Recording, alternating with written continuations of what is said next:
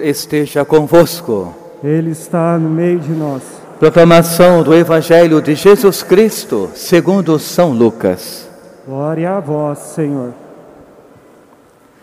Naquele tempo, enquanto Jesus e seus discípulos caminhavam, alguém na estrada disse a Jesus: Eu te seguirei para onde quer que fores.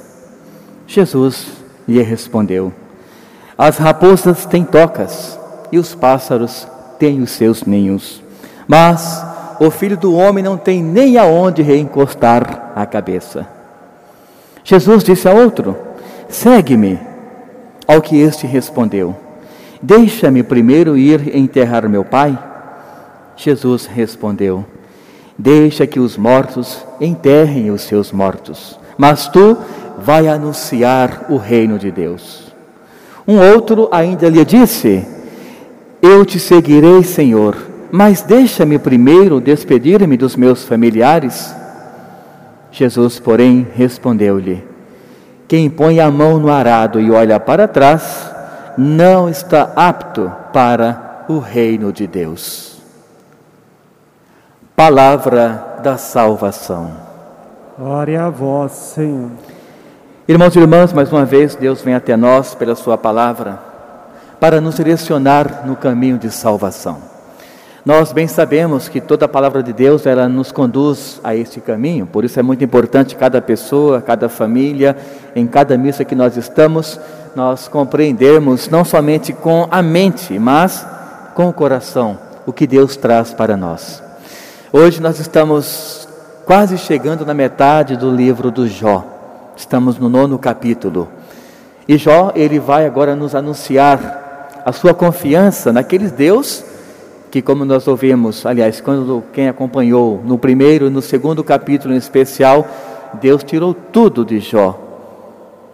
E nesses capítulos seguintes, Jó vem travando uma discussão, não contra ele mesmo ou contra Deus, mas com aqueles amigos que Deus confiou que fossem falar com Jó.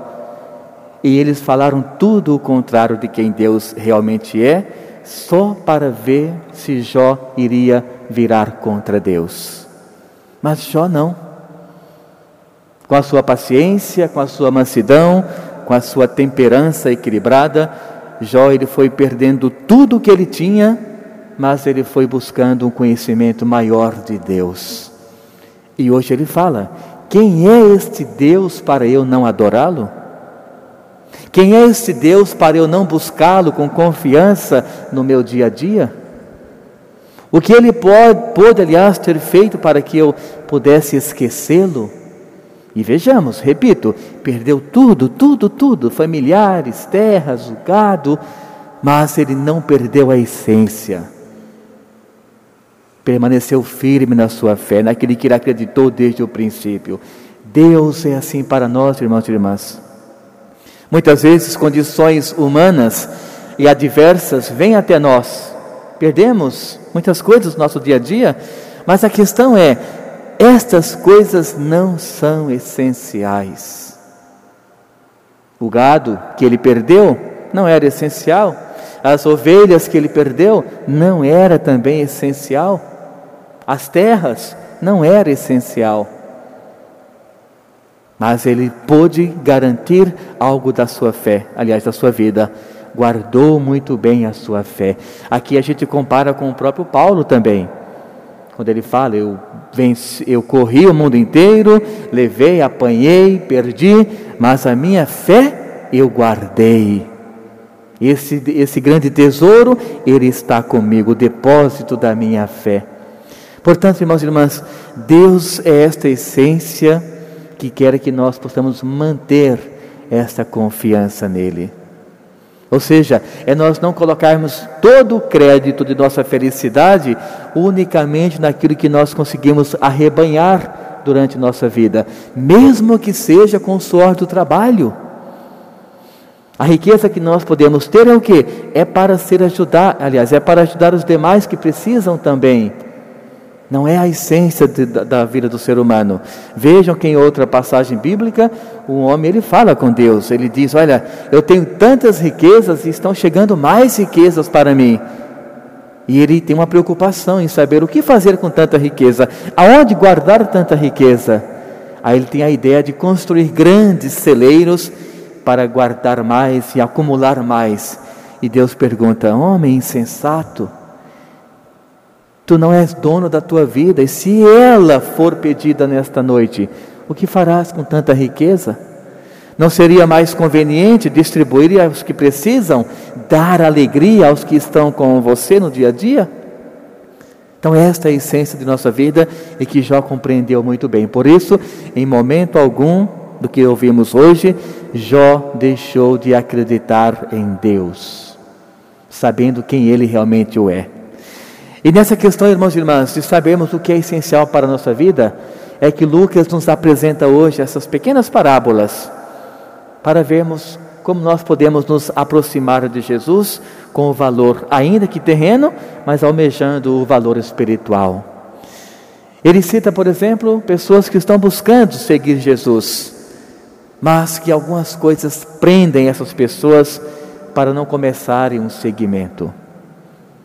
Não significa quando Jesus fala, deixe que os mortos enterrem os seus mortos, né? Ou quero visitar meus familiares não significa que a família não seja importante. Não significa, quando eu falei, por exemplo, de Jó que perdeu todos os seus filhos, não significa que ali não tinha importância. Claro, até porque a linguagem ela é figurada. Não significa isto. Quando Lucas coloca para nós essas questões essenciais no nosso dia a dia, na dimensão humana, mas que ele não dá devida importância, significa o quê? Na vida do ser humano nada é mais importante do que o estar com Deus. Essa é a resposta que Lucas nos dá. Ah, Senhor, eu quero te seguir, mas deixa primeiro despedir-me dos meus familiares. Tudo bem, é uma ação humana que faz bem para nós, uma relação, um respeito, mas por que que Lucas coloca nesse evangelho dizendo: aquele que põe a mão no arado e olha para trás não está apto a ir no reino dos céus. Ele não está desvalorizando a família. Ele não está dizendo que não é importante que volte e faça essa despedida da sua família. Ele está dizendo apenas o quê? Que o seguimento de, a Jesus é a coisa mais importante que uma pessoa pode fazer na sua vida que por mais coisas importantes que tenhamos, como a família, por exemplo, mas se ela estiver acima do seguimento a Deus, alguma coisa não está bem. Porque o seguimento a Deus é o mais importante em nossa vida. Se alguém, por exemplo, como disse outra pequena parábola, vai querer seguir Jesus também, mas se ele põe como preocupação uma atividade, Senhor, deixa eu enterrar meus pais primeiro, depois eu te sigo. É algo importante? Também é algo importante. Mas repito, tudo na linguagem figurada, apenas para dizer o que? Deus está acima de todas as coisas. Portanto, irmãos e irmãs, o nosso seguimento a Jesus, ele não pode ter um vínculo com dimensões humanas, porque senão não seria um segmento adequado, maduro, propício.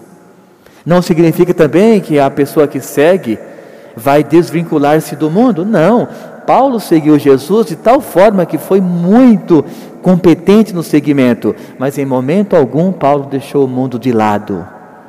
Ao contrário, Paulo por várias e várias vezes ele quis fazer um contraste da importância que é estar nesse mundo, mas já sabendo que o mundo verdadeiro viria depois. E é por conta disso que ele fez tão, tão bem para a evangelização. Os santos, hoje São, São Jerônimo, por exemplo, que foi um secretário, ele pôde muito bem vivenciar as coisas do mundo enquanto secretário de um Papa, Papa Damaso, só que ao mesmo tempo ele sabia claramente que as coisas de Deus deveriam vir acima de tudo, de tudo. E assim ele foi criando essa estrutura humana, mas buscando o espiritual. Então peço que Deus mais uma vez nos ilumine, que nós tenhamos também esta maturidade espiritual de buscarmos Deus acima de todas as coisas. Mas não nos esqueçamos também das pequenas coisas que nos levam no dia a dia, mas elas não devem ter importância maior do que a oração diária, por exemplo, o Santo Terço, leitura da palavra de Deus, a caridade com o próximo, reconhecer no próximo a pessoa de Deus. Nossas ações não podem estar acima, as ações humanas, nossos compromissos, aliás, do que todas essas qualificações espirituais que Deus nos concede. Que o Espírito Santo nos conduza e nos dê sabedoria e maturidade para vermos no nosso dia a dia e sentirmos a presença de Deus que nos encaminha sempre para a santificação diária. Louvado seja o nosso Senhor Jesus Cristo. Para sempre seja louvado.